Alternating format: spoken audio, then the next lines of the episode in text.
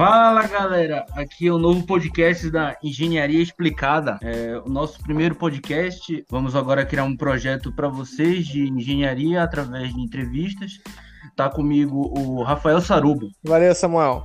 Cara, a engenharia explicada a gente começou é, através de algumas redes sociais a nossa intenção é ajudar os engenheiros que estão decidindo qual engenharia fazer, qual rumo dar para sua engenharia. Então, já começou o curso e não sabe para onde ir, está no, no meio do curso, no, da graduação, e quer decidir se vai para a área acadêmica, vai para a área de projetos, enfim. A nossa ideia é que a gente faça um compilado e traga para vocês visões de diferentes é, profissionais, diferentes áreas de especialização, diferentes regiões do Brasil. É, a partir disso, talvez a gente consiga ajudar todos os engenheiros a tomarem uma decisão mais concisa e baseada naquilo que acham que vão gostar para o resto da vida. Ou também para engenheiros que queiram se é, atualizar e já estejam no mercado de trabalho, né? a gente também tem a intenção de ajudá-los. Quero também fazer uma menção rosa aqui aos nossos companheiros da, de engenharia explicada, o Heitor Sasaki e o Luan Sasaki, é, que infelizmente não, não estão com a gente aqui no podcast, mas é, eles contribuem muito para o desenvolvimento desse projeto. Começando agora a entrevista aqui com o nosso companheiro, o Manuel Mangabeira. É, é, eu queria que você contasse um pouco dos seus projetos, é, da sua formação, como é a tua história aí, tua caminhada aí de engenharia. Conta pra gente um pouquinho. Alô, alô, galera. Valeu pelo, pelo convite aí. Obrigado, Rafael. Obrigado, obrigado Samuel. Obrigado, Luan. Obrigado, Heitor. Grandes amigos aí faz tempo. É, pra quem não me conhece, né? Eu acredito que todo mundo, tirando vocês. Meu nome é Manuel Mangabeira. Sou engenheiro civil pela em Belém. Fiz mestrado na área de estruturas aqui em Belém. E atualmente estou terminando, acredito que nos próximos meses aí, no, no próximo mês, tomara, terminando o doutorado. É, trabalhei praticamente a minha, a minha carreira inteira na área de estruturas, tirando logo o iníciozinho como estagiário.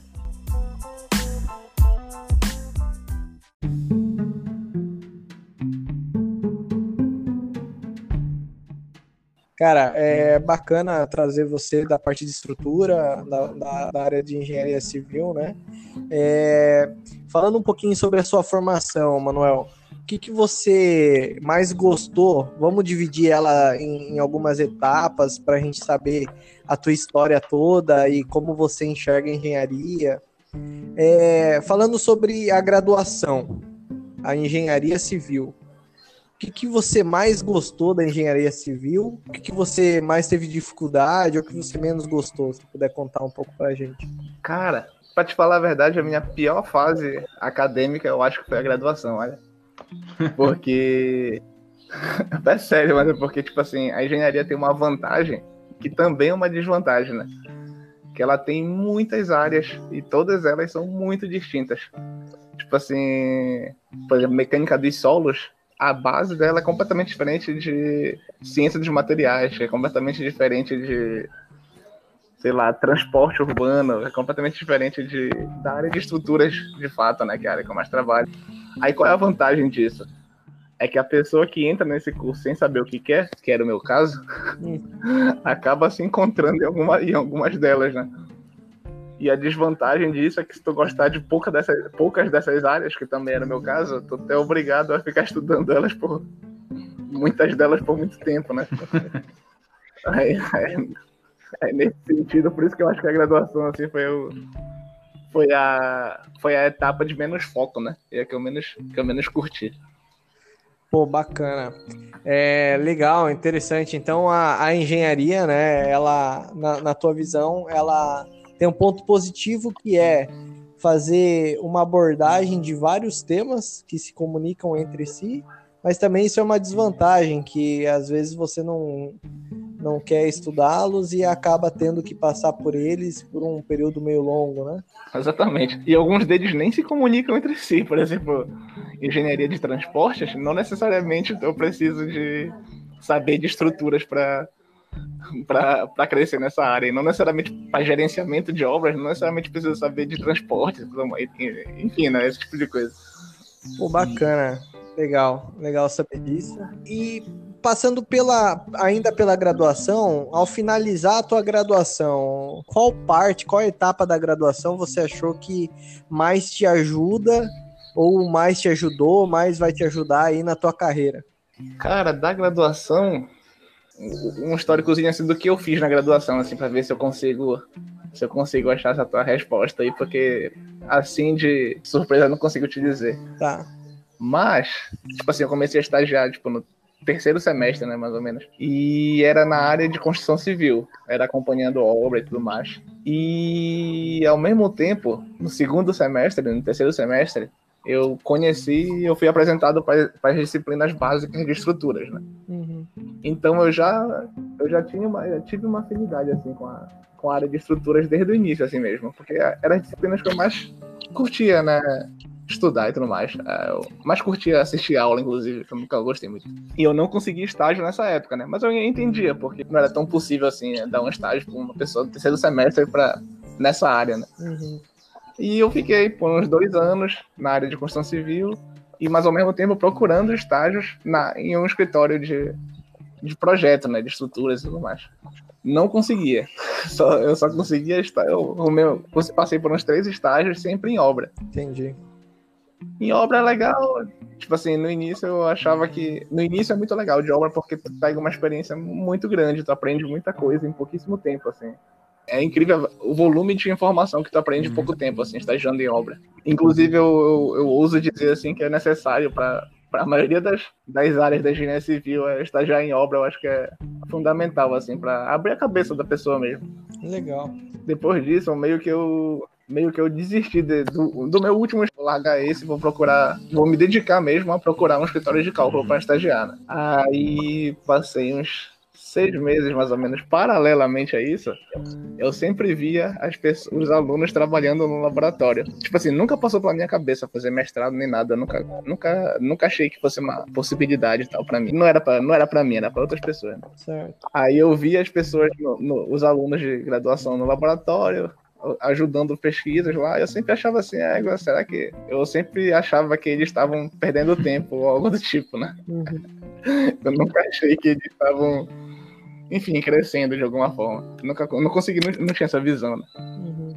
Aí lá pelo sexto semestre, eu, eu procurando, né, estágio em escritório de cálculo, não encontrando, me, me ofereceram, tipo, tinha um professor novo, né, no caso, que foi, no caso, foi meu orientador de TCC, né, Maurício Pina, ele tinha um aluno de iniciação científica, né, que era o Hamilton, meu grande amigo. Ele deu um tema de pesquisa para o Hamilton e o Hamilton precisava de um, de um parceiro para porque esse tema era muito trabalhoso, né? Ele não, ele não tinha condições do Hamilton fazer isso sozinho. Uhum. E como o Hamilton sabia que eu estava procurando um, um trabalho na área de estruturas e o tema de pesquisa do Hamilton era na área de estruturas, o Hamilton me chamou para ser parceiro dele. Aí eu conheci, fiz parte desse grupo de pesquisa lá por, por muito tempo e me encantei, assim. Pra mim aquilo ali, eu falei, é, gente, os seis semestres que, anteriores que eu, que eu achei que a galera do laboratório tava perdendo tempo, eu pensei, é, eu acho que agora eu acho que eu que tava perdendo Sim. tempo, de certa forma, né? então você, você acha que a participação da. Quando a gente participa de uma atividade, é aí que a gente vê o valor dela, né? Então é importante é, acabar se envolvendo com, com todas as áreas e participando um o pouco máximo, de cada, né? É, o máximo de coisas possíveis, né? Pra te saber o que tu queres no fim das contas, né?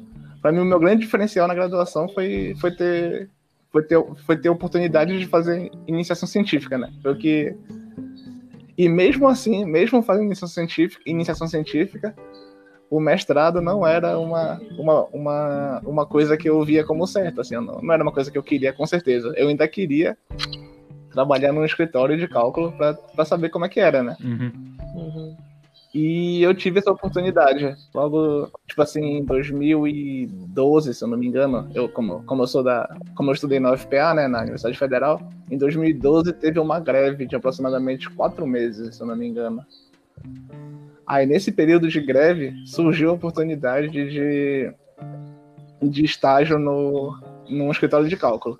E como iniciação científica ocupava um horário, né? No caso, no meu caso era tarde, eu estudava de manhã. E como estava em greve, então liberou meu, o meu horário da manhã para trabalhar, para usar uhum. como eu quisesse, né? Uhum. Aí, como surgiu a oportunidade de estágio, Durante a greve, eu ocupei o, o espaço da manhã no, no escritório, né? Um turno na iniciação científica e à noite, né? Descansava, estudava, então, enfim. Aí, quando acabou a greve, tipo, sei lá, praticamente seis meses depois, quando voltou às aulas e tal, depois de férias, essas coisas, escolhi um dos dois, né? Uhum. Aí foi que eu tive que pesar, né, as duas coisas, assim, o que que eu acho, onde é que eu acho que eu tô aprendendo mais aqui. Aí deve ter sido, assim, a escolha mais que, que, definiu né, o caminho que eu, que eu segui. Foi o fato de eu ter escolhido ficar na iniciação científica e não no, e não no escritório de projetos. Né?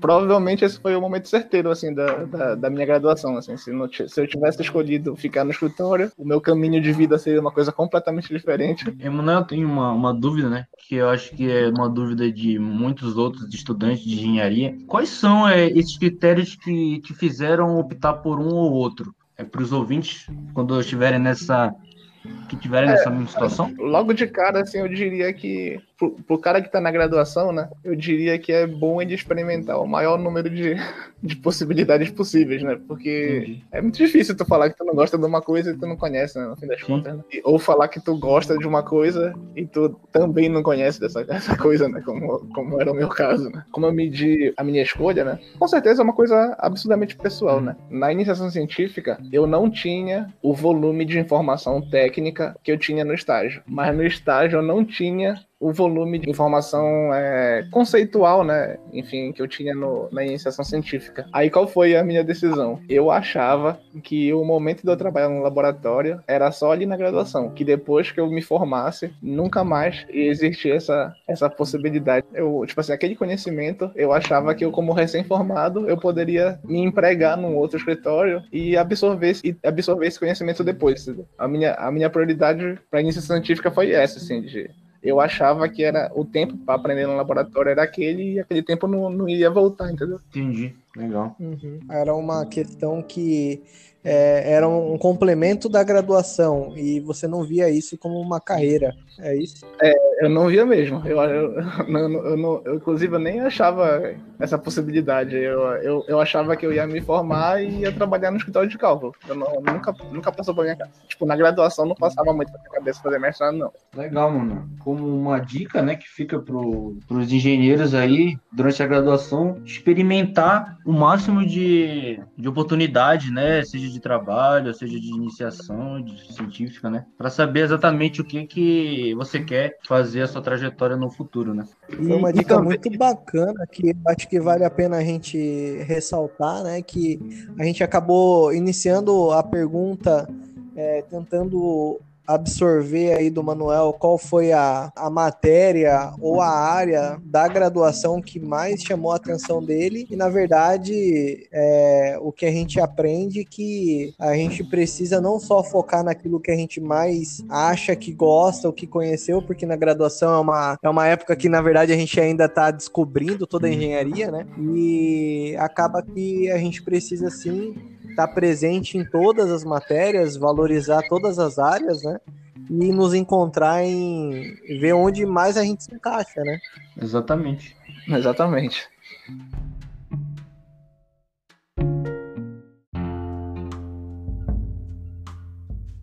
Emanuel, que muito bacana essa sua visão sobre engenharia. Agora a gente quer abordar um pouco mais sobre a carreira. Você faz parte de algum grupo de pesquisa? Como é que funciona isso?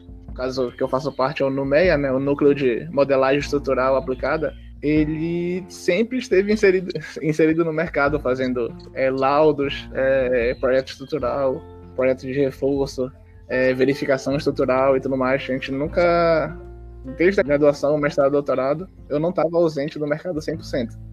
Eu participei de muitos laudos, muita caracterização, ensaios não destrutivos de materiais, é, projetos de reforço, e até projeto estrutural mesmo, ao longo de, de, toda a formação. Só agora, no fim do doutorado mesmo, que eu me ausentei um pouco, porque eu me dediquei, me dediquei esses últimos quatro meses aí para terminar a tese, né? E agora, no caso, já terminei de escrever, agora estou me dedicando mais para marcar a defesa e defender, e, e depois disso, Entendi. voltar com força total aí.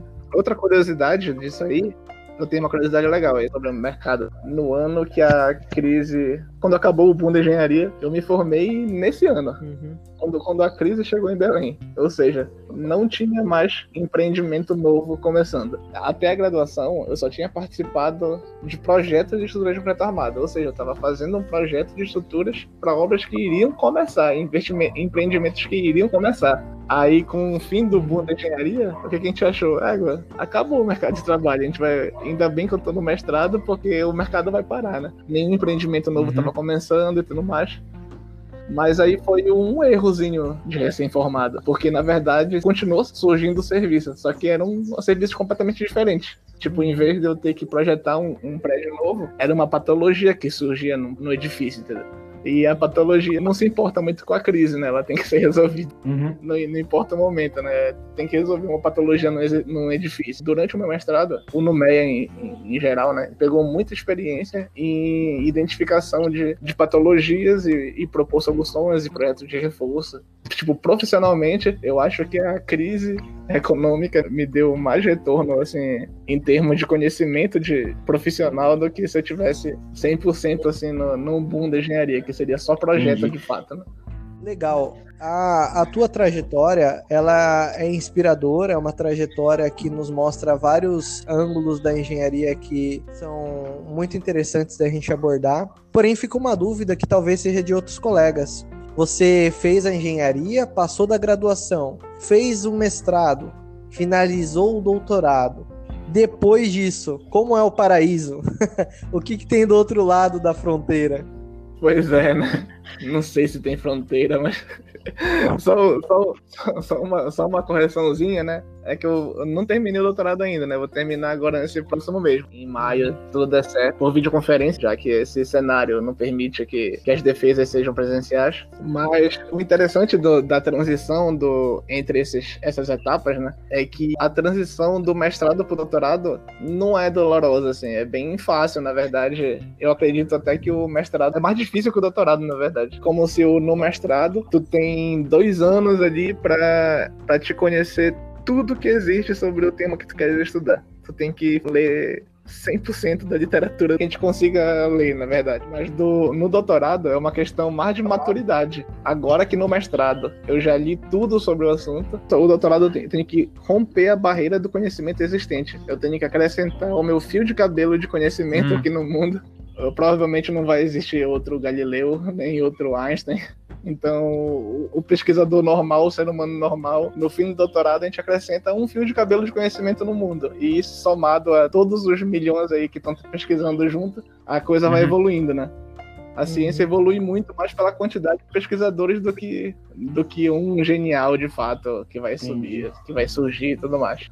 E depois do doutorado tem o pós-doutorado, né? Mas o pós-doutorado eu acho que não é uma coisa para agora, assim. Ele é uma coisa assim, eu, quero me reciclar numa área de pesquisa. Ou então eu quero me inserir numa nova área de pesquisa. Legal.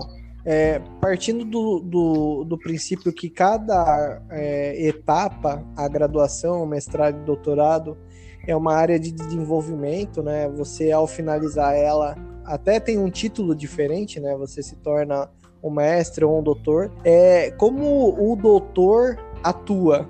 É, como você vê a engenharia nesse patamar? Você vê ele mais voltado para a parte acadêmica, parte de ciência e pesquisa, alguma empresa? O doutor brasileiro, né? Que eu, que eu, que eu acho que eu só posso falar dele no momento não, não tenho conhecimento de. Porque sempre existe aqueles, aqueles números, né? Que 80% dos doutores nos Estados Unidos trabalham na indústria, 20% nas universidades, né? A formação de doutorado de país para país é completamente diferente, né? Então eu não, não posso opinar dos outros, né? Vou falar do doutor brasileiro, né? O doutor brasileiro, tá praticamente, ele vira um professor. Ele vira um professor pesquisador. Uhum. E a nível de mercado, de mercado sem ser o mercado educacional, né, o mercado construção civil, eu acho que o mestre ele é assim bem mais solicitado para contribuir do que o doutor, sabe? Quando é que o mestre vai ser solicitado? Quando surge um problema que só o, o especialista e só o graduado não consegue resolver. Então, imediatamente tu pula para alguém que tem uma especialização a mais, né? Um mestrado. Só que eu acho que é muito raro surgir um problema que só o doutor vai conseguir resolver, entendeu? Pelo menos na construção civil tem sido assim uma coisa rara mesmo. Mas eu acredito se o doutor conseguisse se inserir no mercado de trabalho, as indú a indústria não existe indústria da construção civil, né? Mas as empresas da construção civil elas iam conseguir inovar mais. É porque a pesquisa ela, ela é mais ou menos dividida em, em, três, três etapas, né? Tem a ciência básica, que é aquela coisa que necessariamente é o Estado, que no mundo inteiro quem financia a ciência básica é o Estado, porque ela é uma coisa que não tem resultado para hoje, ela só vai dar um resultado daqui a 60 anos. Tem a ciência tecnológica, que é talvez seja onde eu me insiro na, na, na ciência, né? Que é a ciência que ela usa o conhecimento que a ciência básica gerou e gera tecnologia. Transforma isso numa outra uhum. coisa. Tá, legal. Mas é aí que entra a parte de ganhar dinheiro? O que é ganhar dinheiro é a próxima etapa. Que eu acredito que no cenário mundial é, é a função hum. das empresas, é a função do comércio, que é a ciência aplicada. Ela pega o conhecimento gerado pela ciência tecnológica e transforma num produto eu acredito que se tivessem mais doutores em empresas, em indústrias e tudo mais, eu acho que a ciência aplicada brasileira ela seria mais desenvolvida. Porque eu acredito que o Brasil ele é rico em ciência tecnológica e ciência básica também mas eu acredito que a gente ainda é pobre em ciência aplicada. A gente não consegue transformar o conhecimento que a gente já gera de ciência tecnológica uhum. em produtos comerciais. E, tipo, se o doutor estiver na indústria, se ele estiver na empresa, se ele estiver no dia a dia do trabalho, ele vai conhecer mais dificuldades do dia a dia, que não é o caso do, do doutor brasileiro, que o doutor brasileiro está na universidade. Por exemplo, lá o nosso grupo. A gente o tempo todo tenta é, se inserir no mercado, não pensando apenas no dinheiro que a gente vai, enfim, com os projetos, com os reforços e tudo mais é, quando, quando eu aceito um projeto novo, quando eu aceito um reforço, fazer um prédio de reforço, um laudo novo, é conhecer um problema do dia a dia da engenharia para saber como eu, pesquisador, consigo fazer uma pesquisa que resolva essa, essa lacuna de conhecimento uhum. do mundo, né, do mercado. Legal, gostei muito. Cada resposta que você dá, é, a gente pensa em 10 outras perguntas que vão surgindo no meio, né, e a gente, cada uma delas leva uma discussão diferente porque nos traz um, uma visão muito precisa e importante da engenharia, que está dentro da parte da ciência, né? A primeira é a seguinte, cara. Qual é a tua visão em relação à fraqueza da engenharia na ciência aplicada, para que talvez a gente consiga ter um aproveitamento melhor da ciência básica e da ciência tecnológica, né? Como que você acha que a gente pode aplicar melhor essa ciência? Olha, eu não vou conseguir te dar soluções para isso, né? Mas eu consigo te mostrar, assim, uma, uhum. uma situação que eu, que eu vivi lá na UNB, assim. Quando eu estava na UNB, estava sendo desenvolvida uma pesquisa que era ciência aplicada. O cara estava testando o produto. Era uma empresa muito famosa, muito grande, inclusive, internacional. Estava financiando uma pesquisa na UNB para testar esse produto, que nem é um produto novo, mas é um produto deles, queriam testar a aplicação deles aqui no Brasil o pesquisador lá que estava na frente é muito meu amigo e tal. A gente conversou sobre como eram as reuniões com a empresa e tal. Só que sempre tinha um problema muito grande de conversa entre a empresa e a universidade, porque a empresa ela tinha um problema específico que ela queria responder. A universidade ela não queria é, achar a solução só desse problema, ela queria entender o comportamento, entendeu? Eu acho que esse é o conflito entre empresa e universidade a empresa que tinha um problema muito pontual e queria uma resposta muito uhum. pontual ia gastar um dinheiro muito alto, por exemplo, a pesquisa para responder esse problema muito pontual e a universidade com esse mesmo dinheiro queria gerar conhecimento com esse investimento, de fazer uma série de, de ensaios laboratoriais para não solucionar só esse problema, mas solucionar outros problemas. Aí ficou esse embate porque tipo assim, não, a empresa e a universidade não conseguiam conversar. A universidade explicava o que ela queria fazer e a empresa não entendia. A empresa dizia que só queria resolver esse problema minúsculo e a universidade não, aceita, não, não, aceitava, no fim das contas. ficou, ficou essa guerrinha, no fim das contas a empresa venceu, né? Porque ela que estava financiando, né?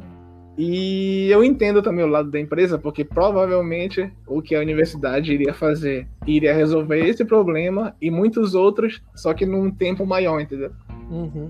Mas a indústria, a empresa, ela ia ter um conhecimento maior. A, a, minha, a minha visão de mestrado e doutorado, assim, eu acho que o mestrado, ele consegue descrever um problema. Por exemplo, um, um cidadão comum, ele passa por aquilo, ele consegue enxergar que é uma patologia, que é um problema, só que quem consegue escrever isso, quem consegue, assim dizer, evidenciar o problema é o mestrado, é o mestre.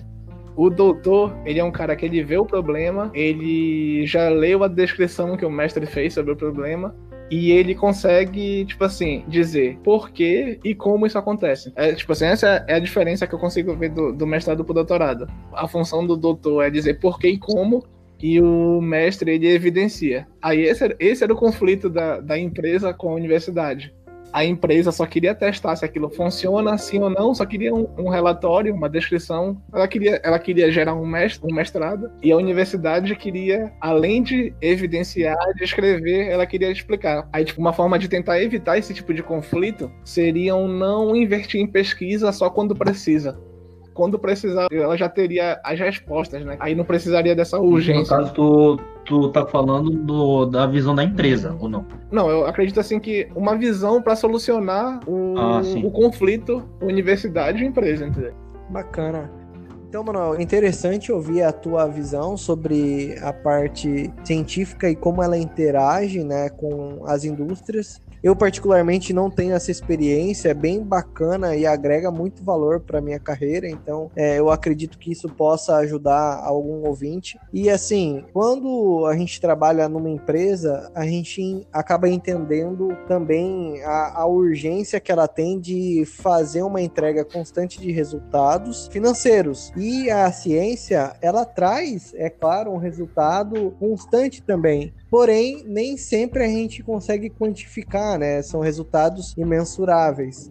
Talvez eh, a gente não consiga responder isso agora, mas um exercício para todos os engenheiros, né, é tentar operacionalizar essa conversa entre indústria e ciência de uma maneira a fazer com que as entregas sejam menos subjetivas e mais quantificáveis. Né? Talvez aí a empresa consiga entender de fato o valor que a ciência traz e aumentar os investimentos na ciência. É outra né? coisa também que eu imagino é que deve rolar, deve acontecer um ruído de comunicação também.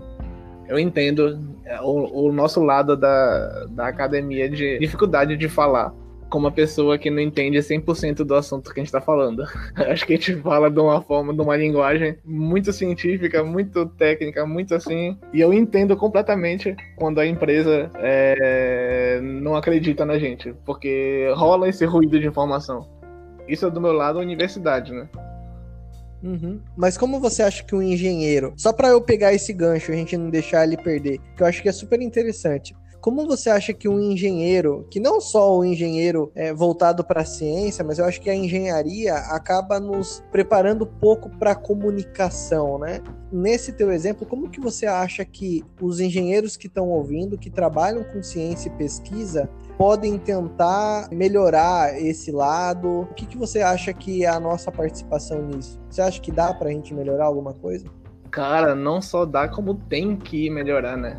Eu me considero até de uma outra geração já, porque eu acho que esses novos engenheiros, pelo menos que eu, os que eu convivo, né, os mais jovens, Cara, eles falam absurdamente melhor do que eu. Eles sabem falar em público, eles sabem apresentar trabalho. E, e eu, uma coisa que eu só fui parar de gaguejar depois do mestrado, uhum. acho. Então, eu nem sei dizer quais cursos preparatórios existem para que isso seja feito. Mas, por exemplo, isso aqui que a gente está fazendo agora é um exercício muito grande. E eu imagino que essa, várias, várias interações com a internet e tudo mais são, são formas de exercitar, né? Por exemplo, assim, eu, eu agora eu não estou falando pro público que eu estou acostumado a falar. Eu já apresentei em congresso, já apresentei para banca, uma banca me fiscalizando, já, já dei aula para alunos de engenharia civil. Por exemplo, eu acho que isso aqui é um exercício muito grande, né? Porque eu não posso chegar aqui falando com a minha língua de estruturas, o idioma e estruturas, para todas as engenharias. Aqui eu tenho que falar com uma língua, eu tenho que falar em português, eu tenho que falar com uma língua para todas as engenharias me, me, me, me entenderem.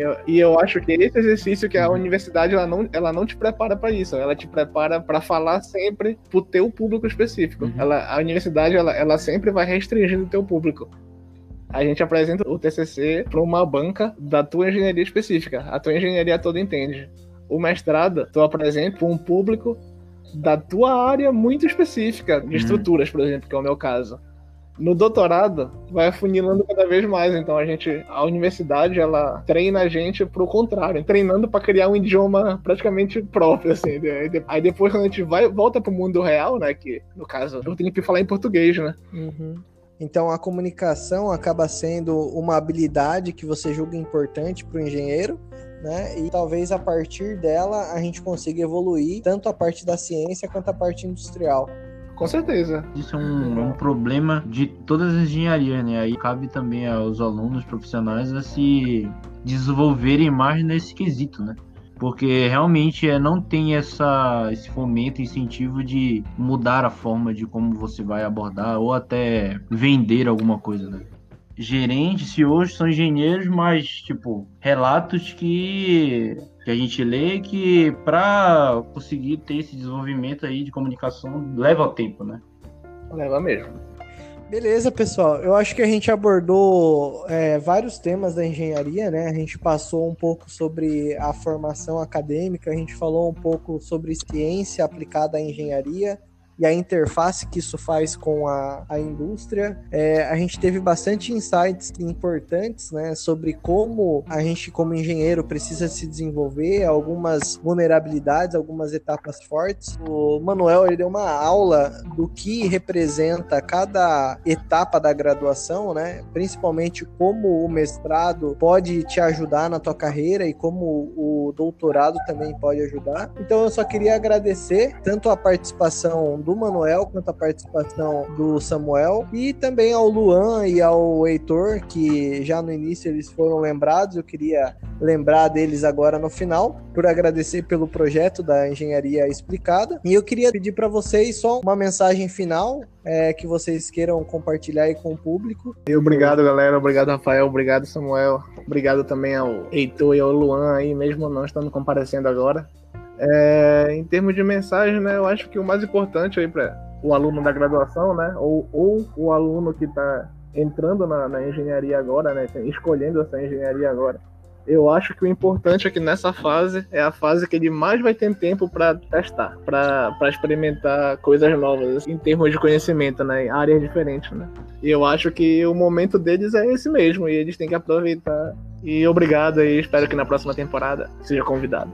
Com certeza. Eu queria, queria deixar primeiro aqui meu, meu muito obrigado pro Manuel, tá? Por estar tá ajudando a gente nesse projeto aí da Engenharia Explicada. E eu queria deixar um recado que, que vai além de todas as integrais, as derivadas. É um ponto muito importante que a gente ressaltou com o Manuel sobre a importância da comunicação. Então, é, nós precisamos trazer um pouco mais para a realidade para explicar projetos, explicar como que ele vai melhorar a empresa, os benefícios e, e tudo isso agrega valor.